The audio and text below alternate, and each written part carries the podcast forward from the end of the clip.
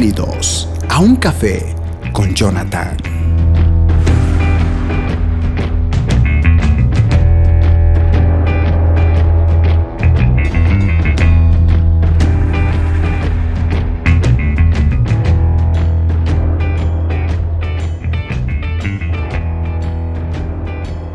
Un saludo a todos y bienvenidos otra vez a nuestra sección Un Café. Soy su fiel amigo y servidor Yasmini Delgado. Bueno, en esta oportunidad voy a hablarles de algo que creo que es muy importante saberlo. Y voy a comenzar diciendo que, por ejemplo, en, dos ocasiones que me invitaron a, a como una especie de conversación, entrevista, y hasta tuve que en alguna ocasión predicarlo, y he notado que, bueno, para, para, para resumirlo, una vez en una entrevista me dijeron a mí, mm, ¿Cuál es la clave o el secreto para eh, que, ese primer amor que uno tiene por Dios no se apague? O, la pregunta básicamente era esa, o sea, ¿cómo, ¿cómo hacer de que esa pasión por Dios no se encienda? Yo sé que la respuesta más obvia y evidentemente sí es la, la clave, es que tengas una vida de intimidad con Dios a través de la oración, a través de la palabra de Dios, y cuando tú eres una persona que ora, evidentemente, pues quieres agradar a Dios, no, no quieres pecar, o eres más fuerte a la hora, cuando hay la tentación, eres más fuerte espiritualmente y no cedes rápidamente. Cuando lees tu palabra de Dios, eh, evitas cometer muchos errores, porque en la Biblia, básicamente ahí está a detalle, a lujo de detalle, cómo tiene que ser la vida de un cristiano, en su trabajo, en su relación, eh, con sus amistades, con sus papás, con sus hijos, hasta en intimidad todo, todo, todo, todo lo que necesitamos saber está en la Biblia. Sin embargo, si bien esa es la respuesta obvia, hay algo que también a mí, con quizá con mi poca experiencia, me ha enseñado es que las amistades, es decir, tus amigos íntimos, esos amigos cercanos que tú tienes, a los que puedes confiarles secretos que no todos saben, a los que puedes, eh, quizá ellos te conocen en, en tiempos difíciles, saben cómo es tu carácter cuando estás enojado, cuando tienes miedo, cuando quizá eh, tuviste un problema, cuando eres exitoso. Ellos te conocen a la perfección o mínimamente algo de cómo realmente eres. Eso obviamente solamente lo saben los amigos íntimos, tus amigos cercanos. Y en mi vida como cristiano, eh, siempre he tratado de tener amigos íntimos que yo considero que son gente muy espiritual. Yo tengo un mejor amigo al cual yo considero alguien eh, bastante íntegro. Él es casado, tiene su esposa, su hijita, y yo considero que es un buen ejemplo para mí para seguir en el, en el caso del matrimonio, porque hizo las cosas correctas. Es un excelente padre, vela mucho por sus hijos, es alguien que ha evangelizado, ha servido, ha dado incluso de su dinero sin esperar recibir algo a cambio. ¿Por qué? Porque ese es el amor, como lo veíamos en un anterior café, donde hablábamos de que si quieres ser el más importante, tienes que amar a un niño espiritual, aun cuando ese niño quizá no te devuelve ese amor. ¿Por qué? Porque eso es lo que básicamente hizo Jesucristo. Y el gran mandamiento era amar a Dios. Y si amas a Dios, vas a amar a tu prójimo. Y es una de las personas que me motiva a ser mejor cristiano. Tengo otros amigos o hasta amigas que yo sé que, por ejemplo, si en algún momento yo estoy tal vez con, pongamos el ejemplo, yo tal vez ya no tengo ganas de ir a la iglesia o, de repente como que, ¿sabes qué? Hoy no quiero ir a la iglesia. pongamos que yo llegara a ese extremo de sentir eso.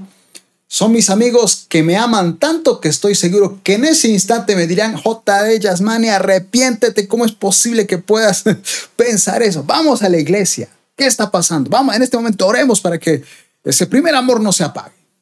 Tengo amigos así mis amigos íntimos. Aclaro que en el caso de mi congregación o tengo otros amigos de otras iglesias, yo soy igual a sus amigos, es decir, yo en la iglesia a todos trato por igual. No, no, no, no soy de los que necesariamente discrimina. Yo sé que en la iglesia hay siempre grupitos de amigos, es como que se llevan bien, son los que llegan juntos a la iglesia o los que se van juntos de la iglesia, o entre ellos entre ellos se suelen festejar sus cumpleaños y no tiene nada de malo porque son sus amigos íntimos, sus amigos más cercanos. Yo tengo mis íntimos con los que pues ellos saben cosas que no todos quizá en la iglesia sepan. Pero en la iglesia a todos trato por igual. A, todos saludo, no menosprecio a nadie, porque hay algunos que yo noto que en la iglesia eh, tienen su grupito y hasta no permiten que otra persona entre a su grupito. Yo puedo decir que también tengo un grupo de mis amigos íntimos y si alguien se quiere meter, yo no tengo ningún problema. Ningún, ningún absoluto problema. Porque de hecho, si es una persona eh, tal vez no tan espiritual como yo considero a mis amigos, creo que si esa persona se involucra con nosotros, le guste o no, se va a volver más espiritual. Porque mis amigos son gente que ora, son los primeros en llegar a la iglesia, son los que anhelan servir a la iglesia, los que sirven en la iglesia, los que aman a los perdidos, los que oran, los que dan todo sin esperar recibir algo a cambio, sin esperar recibir un aplauso. Esos son mis amigos íntimos, mis más cercanos. Entonces, cuando yo estoy débil o con ganas tal vez de, no sé, de, tambalear o, en algún momento sienta, por así decirlo, hasta ese deseo de no venir a la iglesia, ellos me alinearían. Sería triste que yo tuviese amigos, quizá no tan espirituales, que van a ser evidentemente mis mejores amigos, amigos que tal vez nunca vienen a la iglesia, o tal vez amigos que, mm, pongámosle que tal vez son un poco carnales, porque tenemos gente así en la iglesia. Yo me acuerdo que cuando era nuevo en una congregación, empecé a venir nuevecito. Yo, yo vivía, es, decir, asistía a otra congregación, pero por temas de distancia y todo lo demás, me, me, trasladé a otra iglesia. En esa iglesia, pues era casi como un nuevo para los demás. Así que me acuerdo que uno de ellos en su auto me, me llevó a mí y a, una, unos cuantos amigos así a sus casas. O sea, no, no, tuvo la amabilidad de llevarnos a cada uno a su casa. Pero en, en eso me quedé yo en la parte de atrás del taxi y los dos amigos adelante. Nos conocíamos recién, tal vez yo habré asistido a esa iglesia tal vez un mes o mes y medio. Y me acuerdo que uno de ellos dijo, oye, ¿será que tomamos un vinito? Me dijo a. A ver, yo sé que emborracharse no es malo. Y tal vez como países como Argentina, pues tomar vino no es algo necesariamente malo. Y para mí una copa de vino, no, no bebida alcohólica, no ron, no cerveza, sino una copa de vino no me parecía nada malo. Dije, mm, ¿por qué no? Pero el otro amigo dijo, sí, pero dos copitas también, ¿no? Y yo ahí sí empecé a sospechar algo, ¿cómo que dos copitas? Pero dije, tal vez solo están bromeando, tal vez solo es una excusa. Pero para hacer, no hacer la historia larga, básicamente estos dos amigos, que no eran mis amigos íntimos, los estaba recién conociendo, básicamente lo que ellos querían era beber. Es decir, entre ellos dos eran buenos amigos y, como no todos en la iglesia sabían tal vez lo que ellos hacían, ellos en ocasiones, al parecer, se reunían para beber y en ocasiones hasta se emborrachaban. Y como yo era alguien nuevo, tal vez pensaban que yo me iba a unir a ellos, porque hay gente así, aunque usted no lo crea, hay gente así. Y, y, lo digo porque tiempo después me enteré de que ellos solían ir a tomar, solían ir a fiestas siendo cristianos, asistiendo a una iglesia y por más triste que parezca, hasta algunos de ellos eran líderes en algunas áreas espirituales de la iglesia. Evidentemente, si yo tuviese amigos así, me influiría mucho, porque quieras o no, y ahorita vamos a leer un pasaje que, que, defiende lo que estoy diciendo, te guste o no, los amigos cercanos que tú tienes a tu alrededor influyen mucho en tu personalidad, en tu carácter porque, porque hasta cuentas sus mismos chistes, empiezas a hablar como ellos, eh, mencionas palabras o frasecitas que ellos suelen utilizar, te las copias y ellos copian de ti. Te guste o no, lo bueno y lo malo de tu amistad íntima te afecta. Y lo digo esto porque, por ejemplo, si, si, si alguien que es muy trabajador, que es alguien que es trabajador, se puede decir, todos los días trabaja, trabaja, es trabajador, se vuelve mejor amigo de alguien que, no es, que es un vago, que no trabaja, por cualquier razón, por ejemplo, que no trabaja, trabaja cuando le da la gana, pero el otro es trabajador. Si estos dos, un trabajador y un vago, o alguien que, que, que, no, que es flojo, que espero que se pueda entender, eh, se hacen mejores amigos, ocurre lo siguiente con el pasar del tiempo. El que era vago, flojo, no era trabajador, al tener ese contacto con ese mejor amigo que sí es trabajador, le afecta. Es decir, que, el que era flojo se vuelve un poco trabajador le ayudó. algo positivo pasó. Pero aquel que era trabajador por haberse juntado con un vago y ver que, era, que relajaba, que no trabajaba tanto, que no, no se estresa, qué sé yo, esas frases que utilizan los que no trabajan, se volvió del trabajador que era un poquito flojo. Es decir, lo bueno y lo malo de tu amistad íntima te afectan. Cuando estaba leyendo justo hoy, me toca leer el libro de Deuteronomio. Y el libro de Deuteronomio es básicamente como antes de que Moisés se fuera al monte a morir por orden de Dios, porque él no podía entrar a la tierra prometida, por, por una razón bien interesante. Él en Deuteronomio básicamente es como un recordatorio de todos los mandamientos, todas las leyes de Dios que, que se le da a la nueva generación. ¿Por qué? Porque la primera generación, por causa de su rebeldía, por causa de su terquedad, murieron en el desierto, incluido Aarón, incluido Moisés. La nueva generación, salvo de los de la anterior generación que eran Josué y Caleb, junto con esta nueva generación iban a entrar a la tierra prometida. Así que era un recordatorio. Pero en ese recordatorio y en el capítulo 1, por ejemplo, el, a ver, vamos a leer algunos versículos. Dice, por ejemplo, desde el versículo 34 de Deuteronomio 1, dice, cuando el Señor oyó las murmuraciones de ustedes, se enojó mucho e hizo este juramento, ni una sola persona de esta mala generación verá la buena tierra que prometí dar a sus antepasados. Haré una excepción con Caleb, hijo de Jefune, él sí la verá, y a él y sus descendientes les daré la tierra donde pongan el pie, por haber seguido con fidelidad al Señor. Y el verso 37 dice esto, y por culpa de ustedes, le dice a la generación que estaba ahí presente, por culpa de ustedes, el Señor se enojó conmigo y me dijo, tampoco tú entrarás en esta tierra. En tu lugar entrará tu ayudante Josué, hijo de Num. Anímalo, pues él será quien entregue el país a Israel. Y aunque ustedes creyeron que el enemigo les derrumbaría o les arrebataría a sus mujeres y niños, serían esos niños los que todavía tienen uso de razón. Este pasaje básicamente está haciendo un recordatorio de Moisés a esa nueva generación. Les está diciendo, yo por culpa de sus papás, no puedo entrar tampoco a la tierra prometida, porque dice que Moisés subió al monte y de lejos pudo ver la tierra prometida, pero no pudo entrar ahí. ¿Por qué?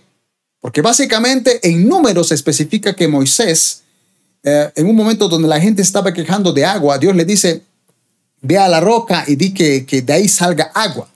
Sin embargo, él no obedece al mandato de Dios. Él golpea la roca con su vara de la rabia que tenía porque la gente se estaba quejando y por causa de, de, esa desobediencia Dios le dijo, por esa razón, no vas a entrar a la tierra prometida. Esta es una enseñanza para todos aquellos que dicen, es que Dios perdona. Dios perdona, pero las consecuencias del pecado se pagan. Esa generación eh, que anduvo con Moisés en el desierto, no entró a la tierra prometida, que creo que se podía entrar como unos dos meses, pero anduvieron 40 años en el desierto por causa de su rebeldía. Dios los perdonó, Dios les daba maná, hacía caer codornices, los protegía de invasiones, los protegía de plagas, de enfermedades, aun cuando el pueblo se rebelaba. Pero Dios estaba con ellos, pero la consecuencia, por su rebeldía y su terquedad y su desconfianza, era no entrar a la tierra prometida. Las consecuencias tienen pecado. David, cuando fornica con Betsabé, ella tiene a luz un hijo. Y es un pasaje que no siempre se cuenta, pero eh, Natán el profeta cuando le dice, pecaste, y él dice, ay Señor, no quites de mí tu Santo Espíritu, Natán le dice, Dios te va a perdonar, David no te va a quitar tu reino, de ti evidentemente va a venir la promesa, lo que, nosotros hoy conocemos como el Mesías, como Jesucristo, pero ese hijo, fruto de la relación que tuviste con Betsabé, va a morir. Dice la historia que David oró, ayunó, estuvo ayunando y orando para que Dios no matara a ese niño. Aunque Dios no estaba matando a ese niño, esa, era la consecuencia. Él había matado a un inocente, al esposo de Betsabé, lo había matado simplemente por querer adulterar con esa mujer. Fruto de eso nació ese bebé. Y Dios le dijo, te perdono, pero las consecuencias tienen, el, el pecado tiene consecuencias. Y la consecuencia en este caso era, ese bebé va a morir. Y dice que por más que David oró, ese niño murió. Porque esas son las consecuencias del. La paga del pecado es muerte. Dios perdona, pero las consecuencias se pagan. Y Moisés le advierte a esta generación, no sean como sus padres, como sus antepasados, rebeldes que por su rebeldía no entraron a la tierra prometida. Pero él aquí en este pasaje, en el 30 y... A ver, déjenme ver. El 37 dice, por culpa de ustedes, es decir, de sus padres, el Señor se enojó conmigo y me dijo, tampoco tú entrarás en esta tierra. ¿Por, qué les conté esta historia de que tus amigos íntimos, si tienes amigos íntimos y no son tan espirituales, te afecta? Porque Moisés durante muchísimos años hizo las cosas bien. Cuando tú lees Éxodo y lees números, porque si bien en cierto modo cuentan las mismas historias, hay pasajes donde, donde, donde tal vez en Éxodo no te da más detalles, pero en números te da más detallado. Entonces, sí es importante leer todo el Pentateuco, en este caso toda, sí, todo el Pentateuco, Mateo, Marcos, eh, perdón, Génesis, Éxodo, Levítico Números y Deuteronomio. Hay momentos donde Moisés intercedía por el pueblo, aun cuando el pueblo era rebelde, como cuando se hicieron el becerro de oro, Dios intercedió. Pero hay momentos donde, donde Moisés no intercedía por el pueblo cuando el pueblo pecaba. Decía, Dios, ah, estoy cansado de tu pueblo, no quiero saber de ellos. Y, y, Dios también le decía a Moisés, no, Moisés, tranquilo, tranquilo, haz esto, haz lo siguiente para corregirlos, porque era una conversación cuando, cuando Dios, por así decirlo, estaba enojado y quería exterminar al pueblo, Moisés intercedía. Pero cuando Moisés también, como era un ser humano, se cansaba del pueblo, Dios le, Dios le guiaba a Moisés a que no hiciera lo malo, a que tuviera paciencia, a que amara ese pueblo. Pero en algún punto, tanta rebeldía, tanta rebelión, tantas veces que Moisés defendió a esas personas que se rebelaban ante Dios, estoy convencido de que al estar juntado tanto tiempo con esa gente, hasta él mismo sin darse cuenta se volvió en un rebelde, porque la orden era decirle a la roca que salga agua. Esa era la orden de Dios. La orden no era golpearla, sin embargo, él la golpeó. No salió agua, la volvió a golpear y recién salió. Uno podría decir, bueno, pero no pasa nada, es Dios. Pero cuando tú lees Levítico y lees Levítico capítulo 10, los famosos hijos de Araón que, que, hacen un fuego extraño, que, hay muchas teorías, hay, hay muchos teólogos que dicen que pudo haber pasado esto o otro. El punto es, para que se pueda entender, es que el Levítico da órdenes a los sacerdotes de cómo debían ser las ofrendas, los ritos de purificación, la vestimenta, eh, si tocaban a un muerto, cuántos días. Había este, órdenes específicas que Dios decía de tal y tal, tal manera, deben hacerlo sí o sí, porque ese es mi mandato. Esa es la manera en que ustedes están haciendo lo correcto y es la manera en que yo los perdono. Usted, e, ese es el pacto. De esa manera yo que soy santo voy a poder habitar en medio de ustedes. Y estos que ofrecieron ese fuego extraño, entiéndase que hicieron algo que no era de la voluntad de Dios, hizo que fuego saliera del lugar santo y los exterminara. Levítico habla de que debemos obedecer la, la voz de Dios al pie de la letra. Josué 1.8 dice, meditarás en la palabra de Dios de día y de noche, para que hagas conforme a todo lo que en él está escrito, porque entonces harás prosperar tu camino y todo te saldrá bien. No dice que, ah, dice, dice eh, no yugo desigual la palabra de Dios, pero yo pienso que Dios me entiende. No, no, no, no, no. No estás obedeciendo la palabra de Dios y va a haber consecuencias. Bueno, Dios dice que hay que perdonar, pero yo honestamente siento que no, no, no lo voy a perdonar. Y yo sé que Dios me entiende. No, no, no, no, no. No estás obedeciendo la voz de Dios y hay serias consecuencias. Moisés, en esa ocasión, por haberse contagiado en cierto modo por tanta rebeldía alrededor, en su rabia, no obedeció la voz de Dios, no le dijo a la roca, sal agua, la golpeó. Dios en su gracia y su soberanía dejó que corriera agua porque la gente tenía sed. No podía en ese momento Dios decirle a, a Moisés, Moisés, ¿qué te pasa? delante de los demás. No, pero en privado le dijo Moisés, por causa de que no obedeciste lo que yo te mandé, no entrarás a la tierra prometida. ¿De qué se trata este mensaje? Tus amistades estimado amigo, no importa la edad que tengas. Tus amistades influyen mucho en tu vida espiritual. Trata de juntarte con gente que tú consideres más espiritual que tú. Yo, ahora, me acuerdo que en esa entrevista también me dijeron a mí, oye JD, pero eh, me acuerdo que comentó una, una amiga que yo tenía en el colegio, que ella no es cristiana, pero ella me dijo, oye, pero si yo no soy cristiana, ¿no se puede ser tu mejor amigo? Y por ejemplo, yo tengo amigos íntimos cristianos, pero tengo, por ejemplo, dos amigos que los conozco desde el colegio. Hasta el día de hoy, ellos ya, ya pasado muchos años, ellos están casados, tienen sus hijos. Uno de ellos es cristiano, pero hay uno de ellos que, a pesar de que junto conmigo iba a la iglesia cuando éramos jovencitos, él se apartó. O sea, no asiste actualmente a una iglesia cristiana. Él toma bebidas alcohólicas, va a fiestas es un buen padre, no es una mala persona, pero digamos que no tiene a Cristo en su corazón, o al menos lo ha dejado hace tiempo de asistir a una congregación, de amar a Dios. Pero aún así yo lo considero un mejor amigo por los años que hemos tenido. Pero nuestra relación es muy distinta a quizá otro tipo de relaciones. Por ejemplo, a pesar de que yo soy cristiano y él lo sabe, él sabe muy claro de que yo soy cristiano, de que amo a Dios, que aunque él sea mi amigo, para mí Dios es mi prioridad, pero yo a él siempre le voy a dar mis amistad. Él, por ejemplo, nunca me, me obliga a tomar. Cuando he ido a su cumpleaños de sus, de sus hijitas, por ejemplo, él hace una fiesta grande, invita a sus familiares y su familia no es cristiana, así que aunque no se emborrachan hasta perder el control, siempre están bebiendo bebidas alcohólicas. Y yo voy porque obviamente es mi mejor amigo. Es más, su esposa también es mi mejor amiga porque la conozco a ella también desde el colegio. A sus hijos los he visto desde que eran niñitos, bebés. Es más, yo fui hasta uno de los testigos en su boda. Así que es alguien importante para mí, pero los dos no son cristianos. Pero ellos, por ejemplo, respetan mis, decisiones. Por ejemplo, si yo, eh, ellos saben que no me pueden obligar a tomar. Es más, yo cuando a veces he estado en esas fiestas y no todos saben que yo soy cristiano, algunos de sus familiares a veces me quiere servir una copa. Y, yo a veces cuando eh, estoy en, algún lugar, por alguna coincidencia, que, nadie sabe que soy cristiano, algunos cuando te, te, sirven una bebida y tú la rechazas, le dices, no, gracias, muchas gracias, no, no puedo tomar porque soy cristiano, hasta le puedo decir, a veces hay gente que se enoja y dice, no, ¿cómo es posible? Me estás rechazando y se enoja. Y si está borracho, peor todavía, hasta, hasta puede darle ganas de golpearte. Pero estos mis amigos a veces cuando ven que algún familiar de ellos me, me, quiere dar una bebida y yo le digo que no, rápidamente se acercan y le dicen, oye, tranquilo, no, no, no lo obligues, es cristiano, es mi mejor amigo, por favor, respétenlo, no quiere tomar, nada. Se respeta. Y yo de la misma manera a pesar de que yo sé que ellos no son cristianos, pero yo oro por ellos, anhelo que ellos vengan a la iglesia, que se conviertan. Yo también nunca los obligo a venir a la iglesia, nunca como que los exijo que vengan a la iglesia y si son mis amigos van a ser súper espirituales, tampoco. Pero en este caso hay que entender de qué nivel de espiritualidad tienes. Si tú eres una persona que eres espiritual, pero tus amigos íntimos tal vez no lo son tanto, y son amigos que a veces te, hasta porque yo conozco casos, me lo cuentan a mí, que tienen sus amigos íntimos, que hasta van a una discoteca y creen que no tiene nada de malo.